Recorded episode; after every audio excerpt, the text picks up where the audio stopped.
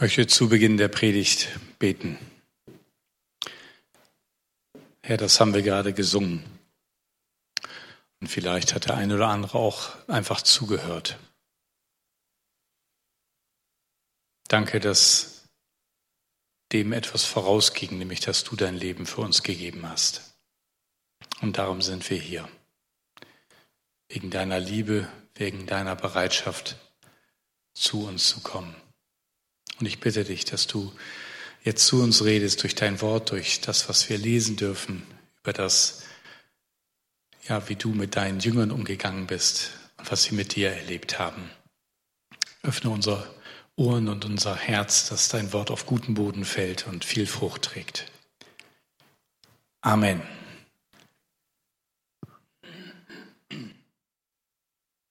Ja, wir haben inzwischen unsere Predigtreihe unfertig abgeschlossen.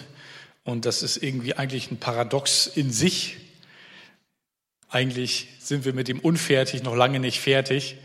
Ähm, wir sind eigentlich immer noch dabei, und mit unserer Unfertigkeit weiterzukommen. Und deswegen gehen wir auch jetzt im Markus-Evangelium weiter, wo Jesus mit seinen Jüngern unterwegs ist. Und wie kann es anders sein? Auch die sind immer noch unfertig. Jesus ist mit seinen Jüngern in Galiläa unterwegs, also so nördlich vom See Genezareth, wer das einordnen möchte ähm, oder vielleicht sogar schon mal da gewesen ist. Schöne Gegend, vor allen Dingen so im Frühjahr, wenn alles so richtig grün wird und man dann so von den Bergen runter auf den See Genezareth schauen kann.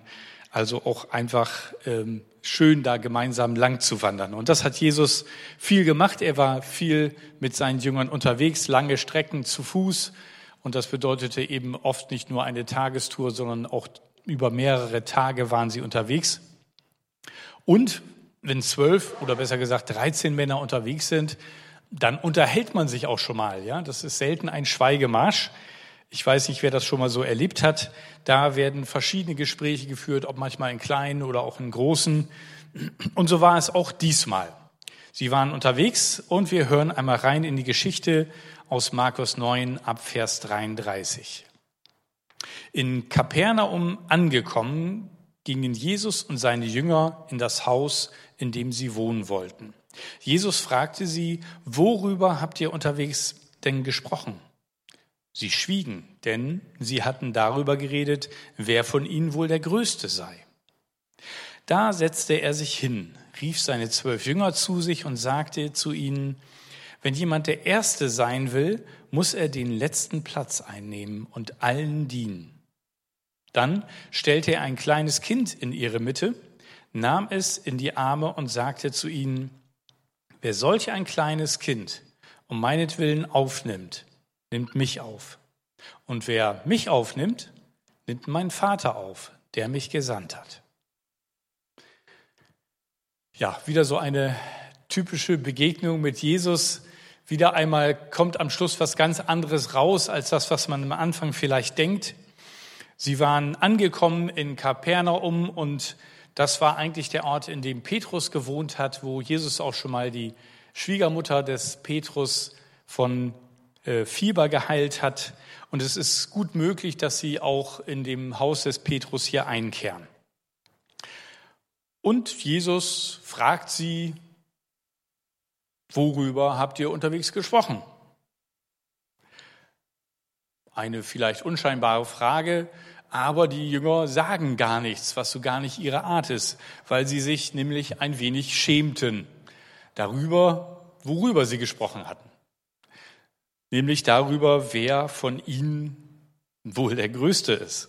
Und keiner mochte das so recht sagen. Wahrscheinlich war aber dieses Gespräch noch eine Nachwirkung.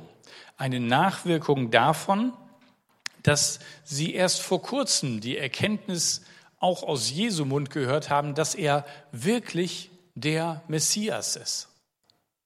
Er ist der lang über Jahrhunderte ersehnte Retter. Und ich denke mal, dass das so ein bisschen der Auslöser unterwegs gewesen ist, dass sie diesen Gedanken nicht nur für sich selber erfasst haben, sondern auch ein bisschen weiter gedacht haben. So nach dem Motto, okay, Jesus ist also König. Wenn er seine Herrschaft antritt, wer wird dann sein Minister sein oder die verschiedenen Posten übernehmen, die in so einem Königreich zu übernehmen sind? Wer wird dann sein Finanzminister? Wer wird dann sein Minister für Arbeit und Soziales? Wer hat vielleicht die meisten Heilungen bei diesen, als wir zu zweit losgehen sollten und Kranke heilen sollten, vielleicht erlebt und könnte Gesundheitsminister werden? Oder wer konnte mit seinem Schwert am besten umgehen und hatte vielleicht Chancen als Verteidigungsminister? Ein Zelot, also diese Widerständler, die mit dem Messer schnell waren, um Römer um die Ecke zu bringen? Wohl kaum. Einer von den Jüngern war dabei, der Judas. Wir reden hier von richtiger Verteidigung und Strategie und Schwertern und Truppen und keinem Guerillakrieg. Da muss schon jemand anders kommen. Aber vor allem die Frage, wer wird stellvertretender König? Wenn Jesus mal unterwegs ist, kann doch sein. Dann müssen zu Hause die Angelegenheiten geregelt werden. So in diese Richtung könnte das Gespräch gegangen sein. Und man muss sagen, gar nicht so dumm. Eigentlich, wenn das Jesu Ziel gewesen wäre, wäre es doch gut gewesen, dass sie sich Gedanken machen. Sonst hätte er vielleicht, vielleicht war so ihre Erwartung eines Tages gesagt, Mensch, jetzt wisst ihr das schon seit zwei Monaten, bald ist die Zeit und ihr habt euch noch keine Gedanken gemacht. Also ein bisschen Planung, ein bisschen Vorbereitung wäre doch ganz gut. Es ist schon interessant, dass Jesus sie nicht unterwegs schon unterbrochen hat, weil, wie wir im Verlauf der Geschichte wissen, hat er das gehört, worüber sie sich unterhalten haben. Er hat das Gespräch laufen lassen. Und das kann so einige Stunden gewesen sein, weil sie waren ja etwas länger unterwegs. Und erst am Ziel spricht er an, spricht er sie an, worüber habt ihr eigentlich unterwegs gesprochen?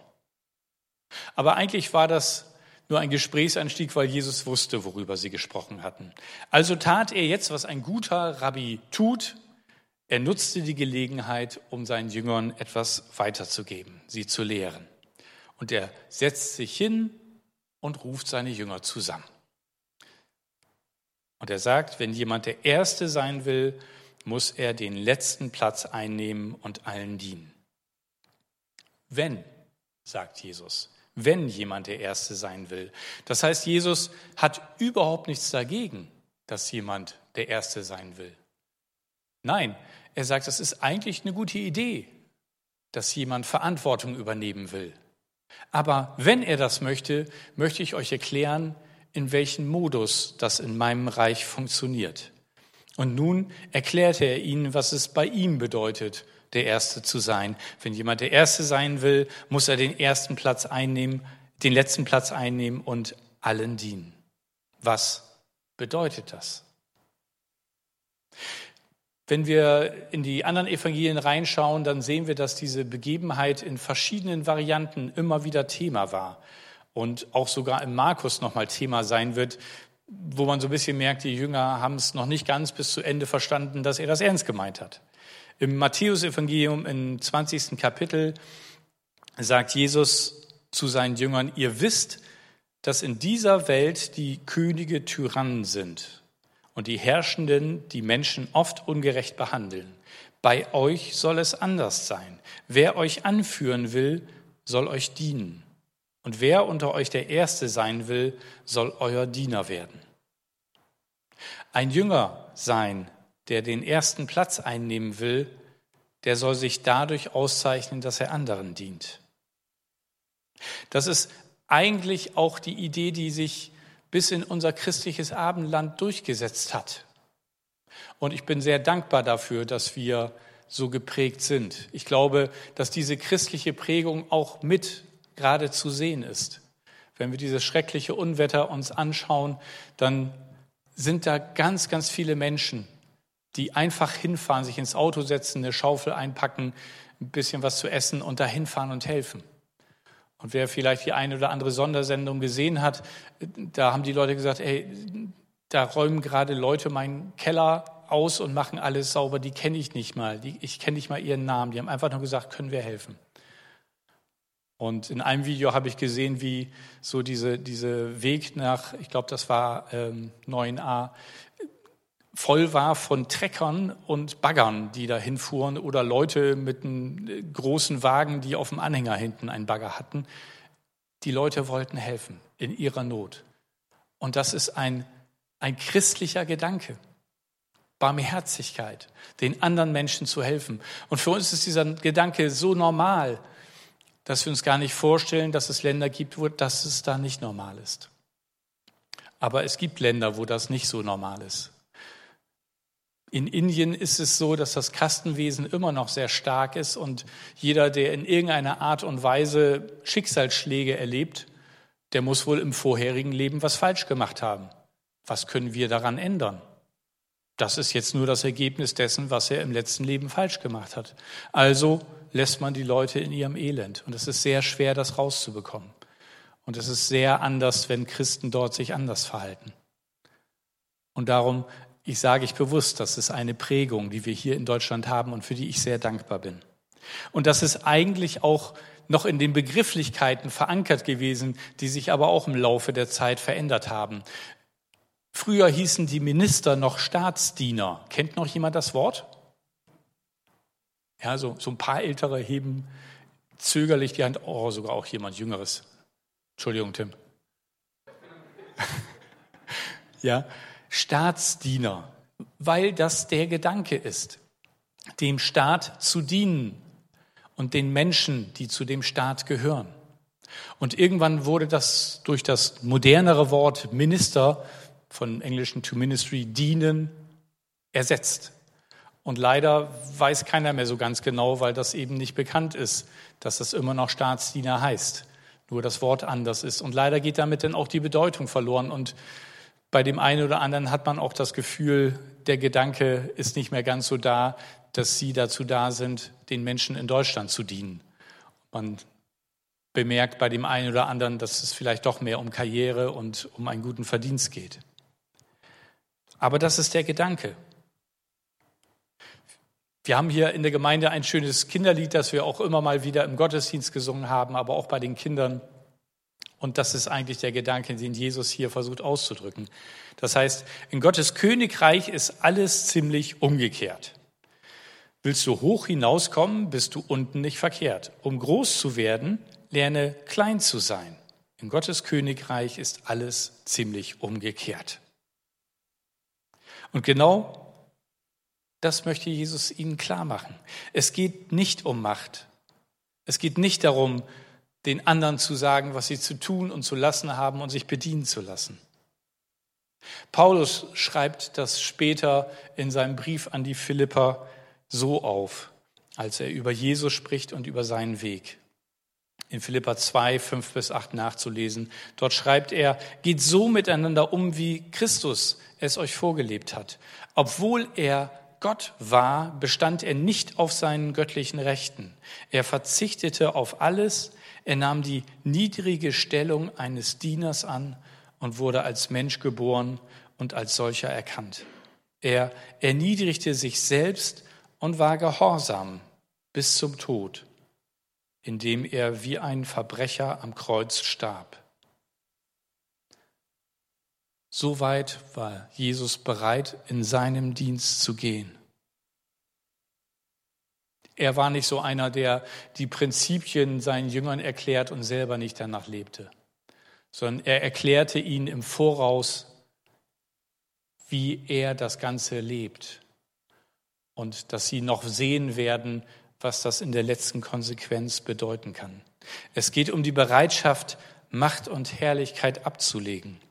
Es geht darum, um der Menschenwillen nicht auf seinem Recht zu bestehen. Es geht um die Verantwortung für andere zu sorgen und ihnen zu dienen. Es geht nicht um die Position, sondern um einen Dienst. Es geht nicht um Machtausübung, sondern um Menschen. Und um dies zu unterstreichen, macht Jesus es noch einmal ganz praktisch. In Vers 36 heißt es dann, dann stellte er ein kleines Kind in ihre Mitte. nahm es in die Arme und sagte zu ihnen, wer solch ein kleines Kind aufnimmt, nimmt mich auf. Und wer mich aufnimmt, nimmt meinen Vater auf, der mich gesandt hat. Jesus macht hier gleich mehrere Sachen auf einmal klar durch diese Zeichenhandlung. Zum einen wertet er Kinder auf. Menschen sind nicht erst dann wichtig, wenn sie ein bestimmtes Alter erreicht haben, wenn sie erwachsen sind, sondern schon als Kinder sind sie aller Aufmerksamkeit und Liebe würdig. Und zum anderen wertet er Frauen, Mütter auf, die sich als liebende Mutter um ihre Kinder kümmern und sich in sie investieren. In Jesu Zeit war Israel eine patriarchale Gesellschaft. Die Männer hatten das Sagen, die Frauen hatten sich um Haushalt und Familie zu kümmern. Und das war so eingeteilt und das hatte auch eine gewisse Wertigkeit. In Sprüche 31.10 lesen wir, eine tüchtige Frau, wer hat das Glück, sie zu finden? Sie ist wertvoller als viele Juwelen. Einerseits Wertschätzung, andererseits, oh, war vielleicht auch nicht ganz so häufig damals. Aber die Rollenverteilung war klar und meistens damit auch die Wertigkeit. Jesus sieht das anders. Er sagt, das, was da geschieht, das ist das Wichtigste, was ihr tun könnt. Jesus mutet den Jüngern zu, ein Kind aufzunehmen. Und das ist ja nicht mal ebenso mit, ja, dann komm mal mit, getan. Darf ich mal sehen von den Anwesenden, wer von euch hat Kinder? Mal Handzeichen. Ja. Dann wisst ihr sicherlich, dass es mit der Geburt nicht ein geschafft, jetzt können wir erstmal so weitermachen wie vorher gelungen ist. Gerade bei dem ersten Kind ändert sich alles. Bis gestern konnte man noch irgendwie essen gehen, wann man wollte. Jetzt brauchte man einen Babysitter. Das ging auch nicht einfach so. Ja, und irgendwie, das Baby schrie auch, wenn man gerade gar keine Zeit dafür hatte. Und dann konnte man nicht sagen, so, ähm, bin im Meeting, kann ich später zurückrufen oder so. Geht nicht. Das schreit weiter, bis man endlich kapiert hat. Hoffentlich hat man schneller kapiert. Äh, da ist wohl irgendwas nicht in Ordnung.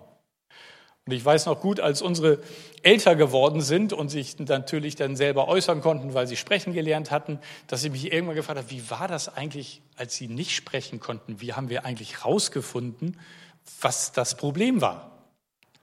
Aber dann fiel es mir wieder ein, Schreien bedeutet Hunger, Hose voll oder irgendwas zwackt. Oder ich bin müde. Das war, oder krank, genau. Ne? Also irgendwas, wie bitte? Auf dem Arm. Das kann auch passieren, ja. Also es gibt immer ein Try and Error, ein Versuch und Irrtum bei so kleinen Kindern, aber es ist klar, da muss man rund um die Uhr irgendwie da sein. Und das bedeutet eben nicht mehr, dass mein Terminkalender das Sagen hat, sondern das Baby hat das Sagen, ganz klar. Und man versucht irgendwie alles außenrum zu stricken und hinzubekommen. Und falls jetzt der, falls jetzt der Eindruck entsteht, ähm, das ist keine tolle Sache, falsch. Es ändert alles, aber es ist das Genialste, was mir und meiner Frau passiert ist. Ich habe so viel mehr verstanden, wer Gott als Vater ist, seit ich selber Vater bin. Seine Liebe, seine Fürsorge, sein sich einfach daran freuen, dass jemand da ist. Jemand, den man beobachtet und staunt darüber, wie unterschiedlich auch Kinder sein können. Nach Amy dachte ich so, jetzt weiß ich, wie es geht. Und dann kam da so ein ganz andersfarbiger Aaron. Und allein schon die Haarfarbe machte deutlich, nee, nee, das ist keine Emi 2, das ist irgendjemand mit einem ganz eigenen Charakter. Und so macht Gott das, weil er kreativ ist, weil er es liebt, in Unterschiedlichkeit sein Wesen auch wieder zu spiegeln. Und das ist das, was Jesus vor Augen hat als er so ein Kind in ihre Mitte stellt und seinen Jüngern sagt, also wer ein solches Kind um meinetwillen aufnimmt, also nicht nur mal die Hand schüttelt und über den Kopf streicht, sondern sich kümmert, der nimmt mich auf. Boah, was für eine Aufwertung eines Kindes. Der nimmt den Messias auf. Und um es nochmal ganz klar zu sagen, sagt er, und wer mich aufnimmt, der nimmt meinen Vater im Himmel auf. Das heißt, Gott selber ist da. Und wie würdest du dich verhalten, wenn Gott dich besucht? Würdest du alles geben? Ja, natürlich. Oha. Ich glaube, ich würde erst mal vor Aufregung umkippen oder sowas. Aber das ist genau das Bild hier. Es geht nicht um irgendjemand. Jeder Mensch ist wertvoll und nicht erst, wenn er erwachsen ist, sondern schon als Kind. Dienen, das ist das, was er möchte. Es geht nichts verloren, wenn sich Liebe so verschenkt hat. Kegaunt mal gesungen. Und darum geht es Jesus, dass wir unsere Liebe verschenken, dem anderen dienen. Aber vielleicht sitzt du auch heute hier oder hörst zu im Livestream und sagst, schöner Text, nette Auslegung, aber irgendwie gar nicht mein Thema, weil ich will gar nicht der Größte sein. Also was soll mir dieser Text sagen? Gibt es denn da irgendetwas, was ich da trotzdem mitnehmen kann? Und erstmal, das ist total in Ordnung. Ich finde es gut, dass nicht alle die Größten oder die Ersten sein wollen. Das würde noch mehr Stress geben. Aber ich glaube, dass trotzdem dieser Text uns auch dann was zu sagen hat und dass es weitere Texte gibt aus dem Leben Jesu, die ich dann dir empfehle. Zum Beispiel jeden Text aus Lukas 10, Vers 38 bis 42, wo Jesus auch zu Gast ist in einem Haus und Maria und Martha, die beiden Schwestern, die auch etwas unterschiedlich sind, sich um Jesus und die Jünger kümmern. Und dann es Martha ist, die anfängt panisch zu kochen. Also ich weiß nicht, wie das heute ist. Ich meine, das ist man im Orient ein bisschen gewohnt, dass man irgendwie flexibel ist und spontaner. Aber wenn dann 13 hungrige junge Männer in dein Haus kommen, dann kann man als Hausfrau schon mal ins Schwitzen geraten, oder? Also da muss das ordentlich geklappert haben in der Küche und den Töpfen und ich weiß nicht, was dann noch alles gemacht worden, werden musste. Und zum Glück sind sie ja zu zweit, Maria und Martha. Ja, denkste, Maria setzt sich schön zu Füßen Jesu, weil der hat immer so spannende Geschichten zu erzählen und hört schön zu. Findet Martha gar nicht gut. Sie guckt sich das eine Weile an und denkt sich, na, Jesus, der sieht das ja hier. Und vielleicht klappert sie noch ein bisschen lauter mit den Töpfen, weil Jesus immer noch nicht reagiert. Und am Schluss merkt sie, der lässt sich gar nicht irgendwie darauf ein, dass ich hier völlig alleingelassen bin. Also geht sie in die Szene rein und redet nicht mit Maria, ihrer Schwester, vielleicht kennt sie auch schon zu gut, und sagt, Jesus, kümmert es dich nicht, dass ich hier allein alles mache? Und Jesus in seiner unnachahmlichen Art und Weise, ich vermute, dass er ein bisschen gelächelt hat und gesagt hat, ach Martha, Martha, du hast so viel Mühe und Arbeit, das sehe ich. Aber Maria, hat noch was Besseres für sich gewählt, nämlich mir zuzuhören. Ehrlich gesagt, ich hätte auch eine Stunde später essen können. Aber die Worte von mir, die werden länger halten als einen Tag. Die werden sie prägen für ihr Leben. Und ich habe Worte, die sie stärken werden, wenn dein Essen sie nicht mehr stärkt. Und darum sagt er, das soll nicht von ihr genommen werden. Und ich weiß, das ist für, für manchen, der gerne dient und gerne für andere kocht und die Gabe der Gastfreundschaft hat, eine schwere Geschichte. Aber Jesus hat immer im Blick, wen er vor sich hat und was bei dem vielleicht noch fehlt. Bei den Jüngern, die alle sich darum gerissen haben, wer ist der Größte, ich will auf jeden Fall, da musste er einen Gegenpol setzen und sagen, hey, wie wäre es mit Dienen? Habt ihr irgendwie verstanden, worum es geht? Und bei Martha, die ohne Ende diente, die sogar der Überzeugung war, dass sie das einzig Richtige getan hat angesichts von 13 hungrigen Männern, musste er sagen, nee, das ist toll, dass du das machst, aber es gibt auch noch andere Sachen, die wichtig sind. Und das ist tatsächlich immer wieder die Gefahr bei uns. Wenn wir irgendwie meinen, etwas verstanden zu haben, dann stürzen wir uns da drauf und übertreiben das so ein bisschen und gucken vor allen Dingen links und rechts, haben das alle genauso gut verstanden wie ich. Dienen die jetzt auch alle? Wie kann der da jetzt stehen und mit dem reden? Das geht doch wohl nicht. Ja, das ist so, ich weiß nicht, ob ihr das kennt. Ja, man ist stolz, dass man an einer Stelle was gelernt hat und irgendwie andere haben das anscheinend gar nicht gelernt.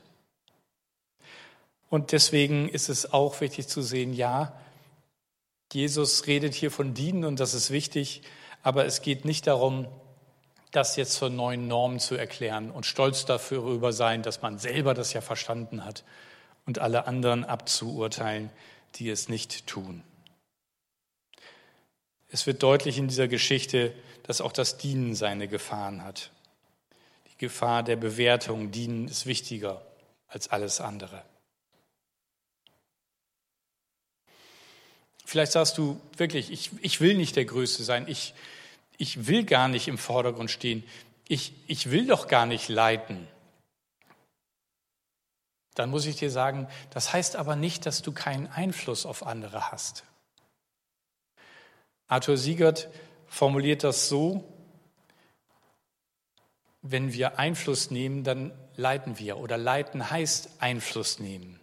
Und er sagt, hat diesen Satz gesagt, man kann nicht nicht leiten. Das ist immer ein ganz schwerer Satz für Word. Der fängt immer an, das zweite nicht zu unterkringeln, weil das grammatikalisch irgendwie falsch ist aus seiner Sicht. Aber man kann nicht nicht leiten. Was bedeutet das? Das heißt, selbst wenn du dich hier in die letzte Reihe setzt, werden Menschen dich sehen und beobachten, werden sehen, wie du vielleicht gar nicht sich, dich so in den Vordergrund spielst, aber sie werden sehen, was du machst und auch was du nicht machst.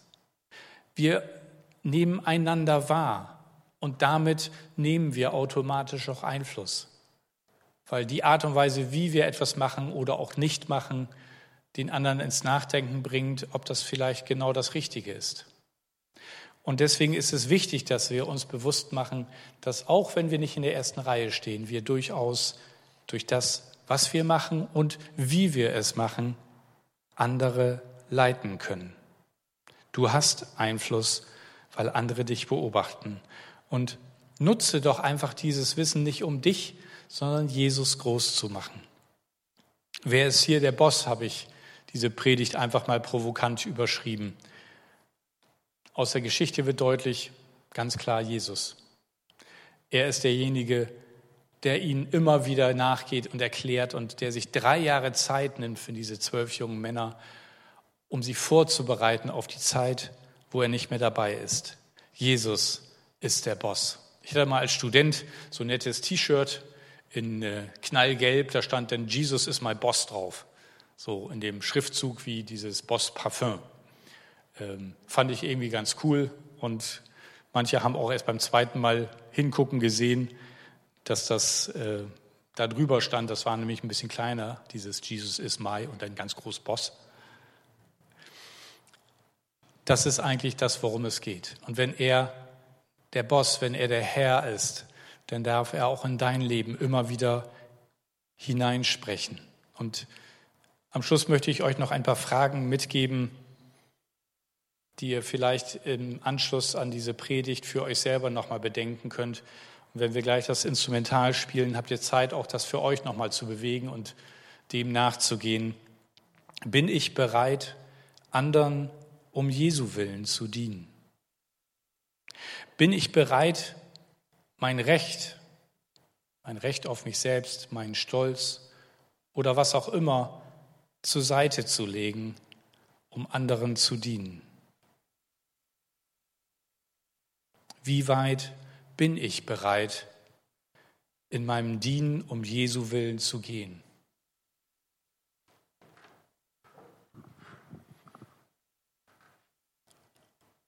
Und das nehmt einfach mal mit in die Woche. Und wenn ich zum Abschluss bete, dann lade ich dich ein, auch in der Stille mitzubeten. Vielleicht sagst du, mein Boss ist Jesus eigentlich noch gar nicht.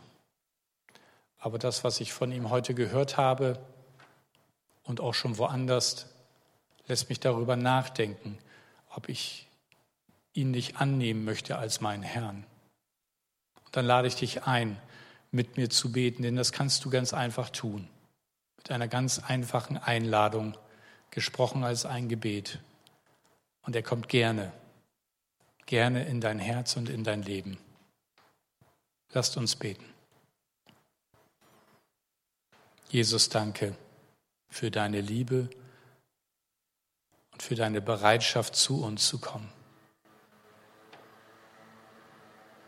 Danke, dass du uns nicht aufgehört hast zu lieben, auch wenn Menschen dich dafür ans Kreuz genagelt haben. Danke, dass du dein Leben für mich gegeben hast, dass du meine Schuld auf dich genommen hast, damit ich sie loswerden kann. Ich gebe dir meine Schuld und Sünde und bitte dich um Vergebung. Komm du als Herr in mein Leben hinein. Erfülle mich mit deiner Liebe, mit deinem Geist und lass mich erkennen, was du in mir und durch mein Leben tun möchtest. Danke für dein Wort. Danke, dass du, auch wenn wir dich nicht sehen, hier bist und dass du wirkst und dich freust, wenn wir verstehen und leben, was du uns heute gesagt hast.